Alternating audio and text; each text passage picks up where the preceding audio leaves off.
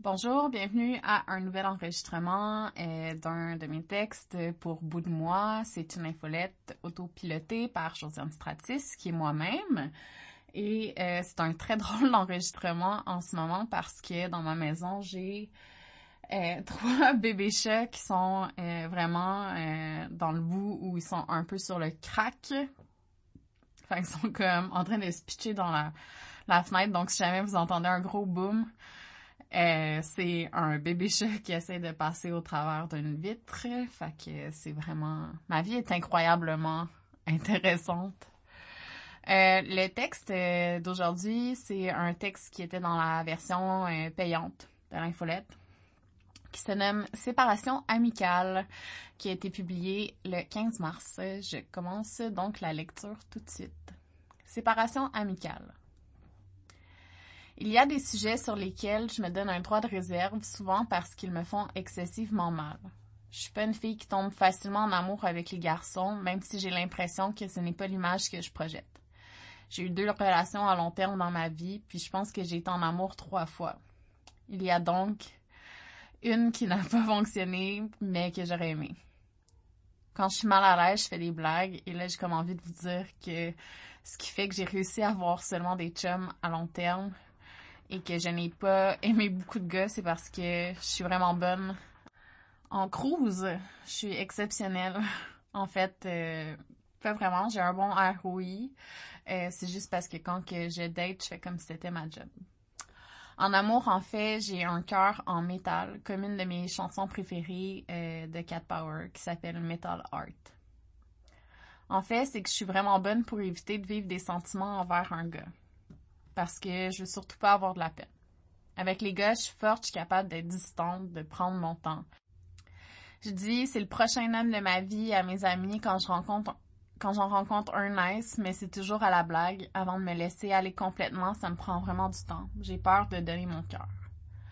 Alors je bloque ce genre de sentiments et je fais comme si rien n'était, comme si ça ne me faisait pas de peine et j'évite tellement bien qu'habituellement je réussis à me croire.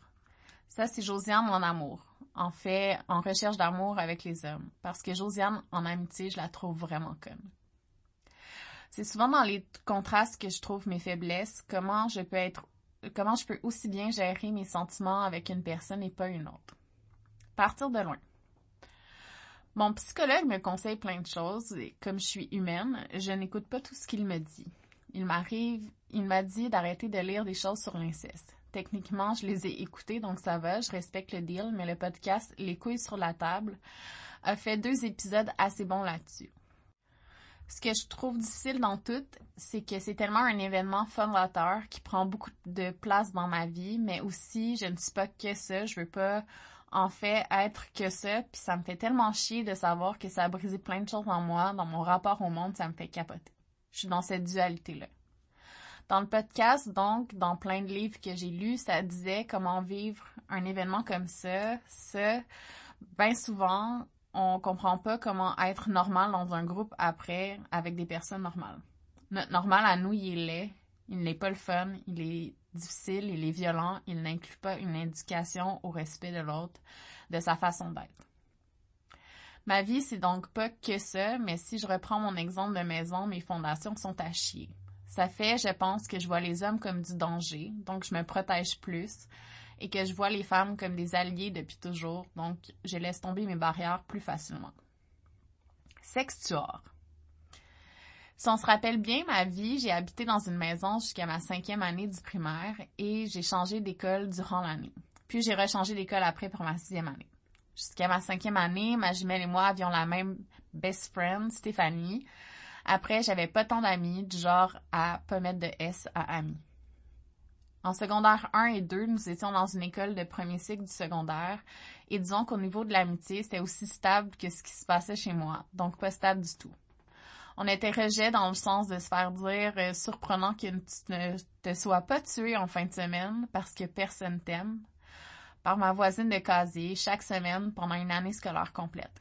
De manger dans les toilettes parce qu'il n'y a pas de place pour nous. On s'est même fait flusher par les rejects. Je remercie donc la bibliothèque et les midis sur Internet pour avoir aidé à passer le temps. Quand je me compare, je me console, au moins j'avais une jumelle. Puis ça a été le tour de la polyvalente et par chance, on a appris à ne pas vraiment être amis profondément avec personne et devenir deux satellites qui se promenaient de gang en gang. On avait des amis plus proches, oui. On les connaissait depuis moins longtemps qu'elles se connaissaient, donc on n'avait jamais fait partie de la vraie gang. Rendu au cégep de Saint-Jean, ma première session, j'ai donc fait la rencontre de mon premier coup de foudre amical, qui allait devenir plus ou moins ma beste à moi pour les prochaines années. Je n'avais jamais vécu ça rencontrer une personne qui était aussi petite crise téméraire, drôle et conne que moi. Désolée à cette personne qui peut peut-être entendre ce que je dis. On avait tous nos cours ensemble. Elle nous a fait rentrer dans son groupe d'amis qui était aussi magnifique qu'elle. On a enfin appris à être nous-mêmes. Dans ma liste de regrets, j'ai aucun regret pour ma période post-secondaire avec ces amis-là. C'est fou tout ce qu'on a fait. Évidemment qu'on a fait plein de drogues, qu'on a bu plus qu'à notre tour, mais surtout, c'était tellement drôle, tellement sincère comme banding que même en étant éloignée d'elle maintenant, j'ai pas de rancœur. C'est un peu grâce à elle que j'ai rencontré une autre amie avec qui j'ai passé ma vingtaine avant d'être mère. Dans les meilleures parties, avec tellement de fun que ça permettait d'oublier cette violence qu'on vivait à la maison. Quand on avait 18 ans, on a décidé d'appeler notre groupe de six filles le sextuor. C'était l'enfer. Je suis désolée à toutes les personnes qui ont pu croiser les connes qu'on était. On était sassis, on savait que notre pouvoir était notre corps et on en profitait au maximum. Ce que ça m'a appris surtout, c'est que je pouvais avoir des amis qui m'aimaient pour ce que je suis et qui sont là quand ta ville entière te tourne le dos. Je savais que ça existait, j'y avais enfin goûté, puis je suis tombée dans le puits d'une façon incroyablement prévisible. Se faire aimer. Ce que j'ai commencé à trouver le fun, c'est qu'avec l'amitié, il n'y a pas de limite tu peux il peut y avoir les amis de cégep, les amis de bac, les amis de Saint-Jean, les amis de bar, les tapons, les bums, les amis gars ambigus, mais ça va, les amis de job, plein de monde différents tout le temps, une, deux personnes qui connaissent tes secrets et personne qui te connaît plus que ce que tu leur donnes. J'avais soif, c'était comme avec l'alcool, j'en avais jamais assez. Partout où j'allais, j'étais impliquée, je voulais avoir encore plus de contacts humains, tisser des liens, me sortir de ma maison avec des activités qu'on sache que j'existe. Qu'on me dise que je suis la colle d'un groupe, que je fais tenir le monde. Je voulais tenir le monde. Puis, je faisais que tout le monde se rencontrait tout le temps. Je matchais des gens, je connaissais la vie de tout le monde, qui devait se rencontrer, je parlais à tout le monde aussi, puis il y avait des gens euh, que j'aimais pas, mais souvent c'était réciproque, correct, puis je parlais à tellement de monde que je me crissais sincèrement des bifs. Chaque année, j'avais genre ma nouvelle recrue que j'essayais de faire rentrer dans le plus de gangs possible parce que j'aimais ça que ces personnes-là puissent toucher aux gens extraordinaires qui m'entouraient. Si la personne était mon avis, je pouvais déplacer des montagnes pour elle. J'allais surtout avoir son bac pour toujours. J'allais la défendre, j'allais être généreuse, je faisais des lifts. J'avais toujours des sous pour des shooters et surtout pour des tops. Je disais jamais non à une activité, j'étais toujours partout. Puis les réseaux sociaux sont venus fucker la patente. Papillon. En gros, j'étais un social butterfly qui aime être entouré et qui boit sa peine, rien de spécial sous le soleil. Je ne trouvais pas que Facebook était différent de la vie réelle. J'avais même commencé une maîtrise en communication en me disant que je savais que les gens le comprenaient bien. J'étais convaincue que le monde savait que les interactions, même par un écran, avaient des conséquences réelles sur la vie des gens. Erreur, quelle petite grosse erreur. Donc, je suis partout, je fais des liens avec plein de monde, je vois pas le danger, j'aime qu'on m'aime, je me dirige tranquillement vers le plus gros mur de ma vie. Josiane, en amitié en 2010, à, au 1er août 2020, était du genre à devenir amie avec un maximum de gens, toujours en train de matcher le monde, que ce soit en affaires, en amitié, en amour, toujours en train de chercher à parler au plus de gens possible. J'étais entourée, j'étais toujours prête à aller au bat pour que mes amis aillent bien. Quelle erreur, quelle grosse erreur tu sais, sur TikTok, quand que les gens utilisent le son du film Interstellar puis que la personne cogne sur un mur en disant non, mettons, c'était comme ça mon sentiment d'amitié avec, c'est comme ça mon sentiment avec beaucoup d'amitié que j'ai développé en 2010 et 2020. J'ai jamais été une amie parfaite, j'ai eu des problèmes d'alcool, j'ai mal géré un paquet de trucs comme tout le monde aussi. J'étais une amie fidèle, une amie protectrice, drôle, généreuse, et ça, je peux me le donner parce que j'ai dû le demander à des gens pour me rassurer que j'étais pas qu'une marde après m'être fait détruire sur la place publique. J'étais surtout fucking sincère. J'ai jamais été amie avec une personne en pensant que cette personne-là venait chercher autre chose que ma drôle de compagnie. Quelle erreur, quelle esti d'erreur. Pogner le mur. C'est la première fois que j'écris une infolette sans pleurer en écrivant. Et c'est d'ailleurs une première fois presque que je lis une infolette et que je ne pleure pas.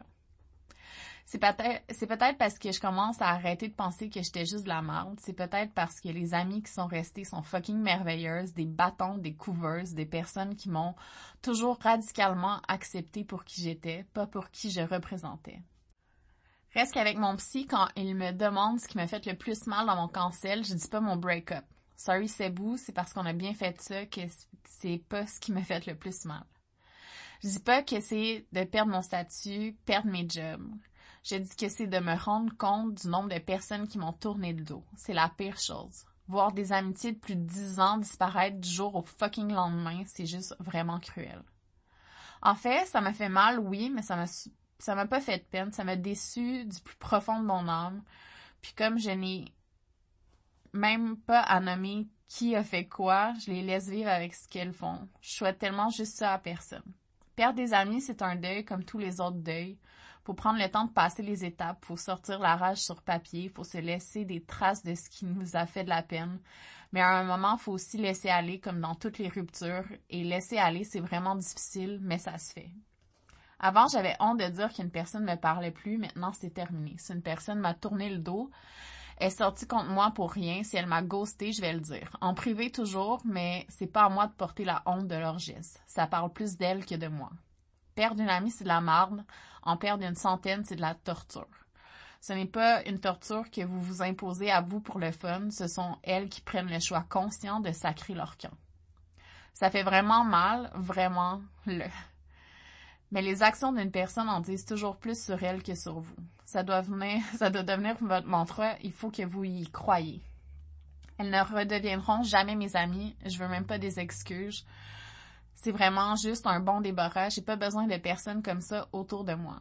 J'irais même jusqu'à dire merci de m'avoir libéré de votre poids sur mes épaules, vos malheurs, de votre envie constante d'en prendre toujours plus. Ce qui est plate à dire, c'est que mon historique d'amitié a tout mis en branle pour me préparer à vivre ça, et j'ai juste été naïve en me disant que je serais ce serait jamais pire que le secondaire, mes amitiés en ligne. De la gentilité partout. Faut comprendre quelque chose, on a de la gentilité dans la vie. Ça veut dire qu'on est maître de nos choix, sauf dans certains cas extrêmes. Vous choisissez à qui vous parlez, à qui vous donnez votre temps, à qui vous donnez votre énergie. Dans le livre de Power Paradox, il y a une phrase qui a un peu changé ma vie. Le pouvoir, c'est quelque chose qu'on donne à une personne, sauf dans un régime totalitaire. Je vais le redire, c'est quelque chose qu'on donne à une autre personne. Voici une citation euh, d'un papier qui est linké dans euh, l'article. Donc, le sociologue Erwin Goffman a écrit avec une brillante perspicacité sur la déférence, c'est-à-dire la manière dont nous accordons du pouvoir aux autres par des formules honorifiques de la prose formelle, de l'indirect et de modestes manifestations non, non verbales d'embarras. Nous pouvons donner du pouvoir aux autres simplement en étant respectueusement polis. Fin de la citation. Là, je parle d'amitié, pas de violence familiale, où je sais en maudit que c'est tough de se détacher. Pas d'inceste où, enfant, tu sais que tu peux pas partir parce que ta famille, c'est ta sécurité et ta vie. En amitié, vous faites le choix de parler à des personnes, de vous engager avec elles. Vous faites le choix de ne pas être ami avec des personnes qui ne respectent pas vos limites. Je pense que c'est excessivement important de savoir ce genre de choses-là pour aller bien et avoir confiance en soi. Je dis pas que c'est facile, mais les portes de sortie existent. Chaque jour, des couples se laissent parce que ça ne fonctionne pas. Ça devrait être la même chose avec vos amitiés.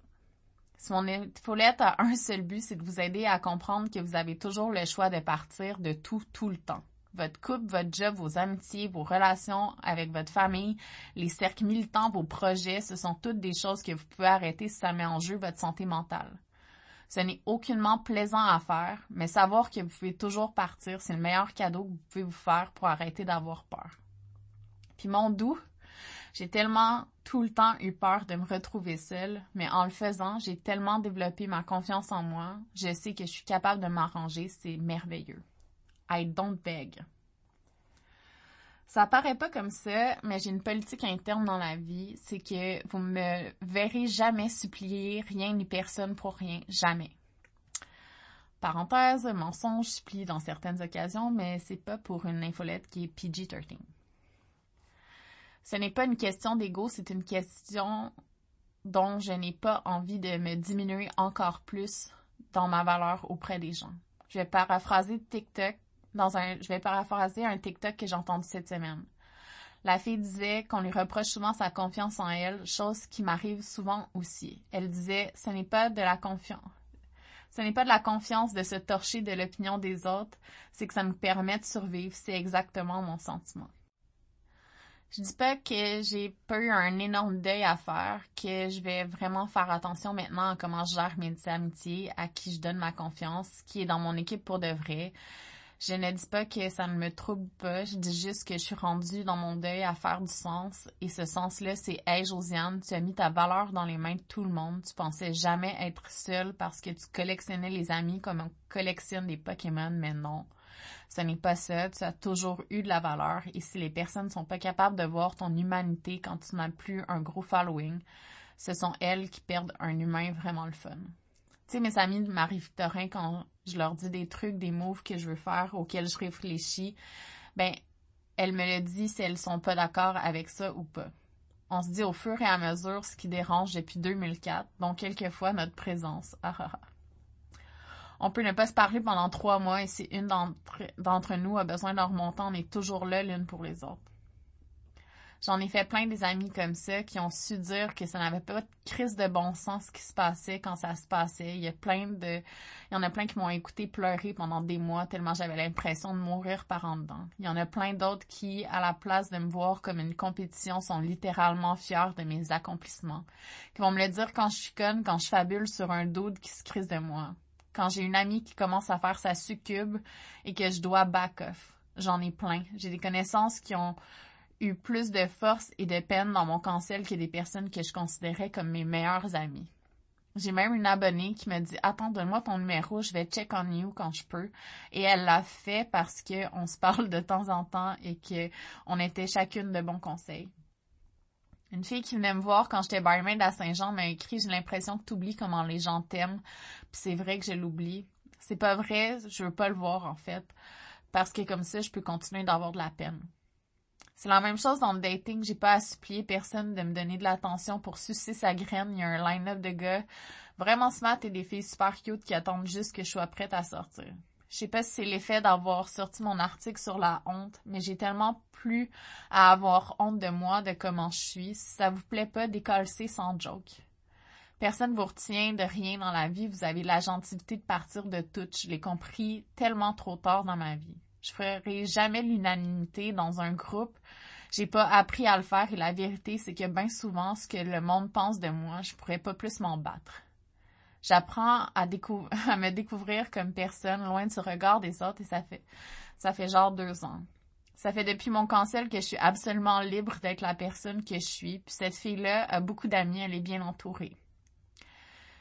Je le sais ce que c'est de participer à la destruction de quelqu'un, puis moi, je l'ai pris mon petit change pour m'excuser, je le fais encore à ce jour aux personnes à qui j'ai été, à qui j'ai injustement fait de la peine dans toute cette vague de cancellation-là. La vérité plate, c'est que je sais que ça prend vraiment beaucoup d'humilité pour admettre ses torts, les nommer, de s'excuser sincèrement, de faire des vraies démarches pour se sortir des milieux toxiques, totalitaires et sectaires qui te font penser d'une manière sans te donner le droit de poser des questions. Et comme je le disais, j'en fais pas des excuses de ces personnes-là. Je leur ai vu la vraie couleur et malheureusement, ça match zéro dans ma palette de vie colorée et heureuse que je me dessine. Fallait y penser avant de virer sa veste de bord ou de me ghoster. Apprendre à mettre ses limites, c'est aussi connaître sa valeur, puis de plus supplier les gens de nous aimer parce que sinon on vaut rien. Tout le monde a de la valeur, tout le monde devrait avoir la chance d'apprendre à se connaître assez pour comprendre que dans le monde de performance dans lequel on vit, c'est vraiment difficile de savoir qu'on a le droit d'exister.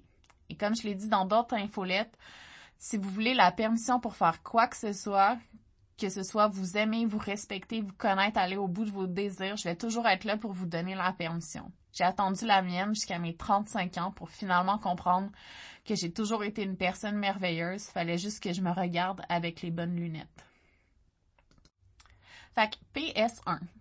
mettons que dans la vague de dénonciation, vous avez dû couper les ponts avec une personne par la pression publique ou parce qu'on vous harcelait pour le faire et que vous vous sentez mal. La chose à faire là, quand vous allez être prête, c'est de nommer ce que vous avez fait, de vous excuser sincèrement, puis de dire à la personne que vous êtes déçu de vous-même de l'avoir laissé tomber. Elle vous reprendra ou non dans sa vie, mais moi, depuis que j'en fais une pratique avec les personnes dont j'ai participé à la cancellation, ça me libère de pas mal de mes plus grands regrets. Tout le monde a le droit à une vie pleine et heureuse, puis la cancel culture, c'est une garde de pouvoir et de vengeance que je ne cautionnerai plus jamais de ma vie. Quand on commet des erreurs, on les commet, même si c'est pas le fun, on s'excuse puis on essaie de comprendre dans quel milieu on était pour agir contre nos valeurs puis on change plain and simple. Ce n'est pas facile, mais je vous jure que c'est la chose à faire. Ne serait-ce que par respect pour la personne qui craint maintenant de sortir de sa maison et pense à se suicider chaque jour. Merci pour l'écoute. PS2. Du self-love, en fait, s'aimer radicalement malgré tous nos défauts et nos qualités, ça donne parfois l'impression qu'on devient narcissique. Mon psychologue et mon psychiatre me l'ont dit des dizaines de fois, ça s'attrape pas à être narcissique. Et ces personnes-là ont autant besoin de compassion et d'amour que le reste du monde, si vous voulez mon avis. S'aimer, c'est pas être narcissique, avoir confiance en soi non plus, ce l'est pas. La vérité, c'est que personne ne va vous aimer à votre place. Et que d'être le personnage principal de votre vie ne fait pas de vous une mauvaise personne. La meilleure façon de changer, c'est d'être capable de se dire qu'on vaut assez la peine pour surmonter ce qu'on a fait de pas le fun, d'apprendre de ça et se dire qu'on est capable de faire autrement. Donc euh, voilà, merci beaucoup euh, pour l'écoute. Euh, et j'ai comme une voix un peu rocailleuse, vous m'excuserez. c'est la saison des manteaux de printemps et c'est ça, j'ai décidé que je mettais plus de manteaux d'hiver.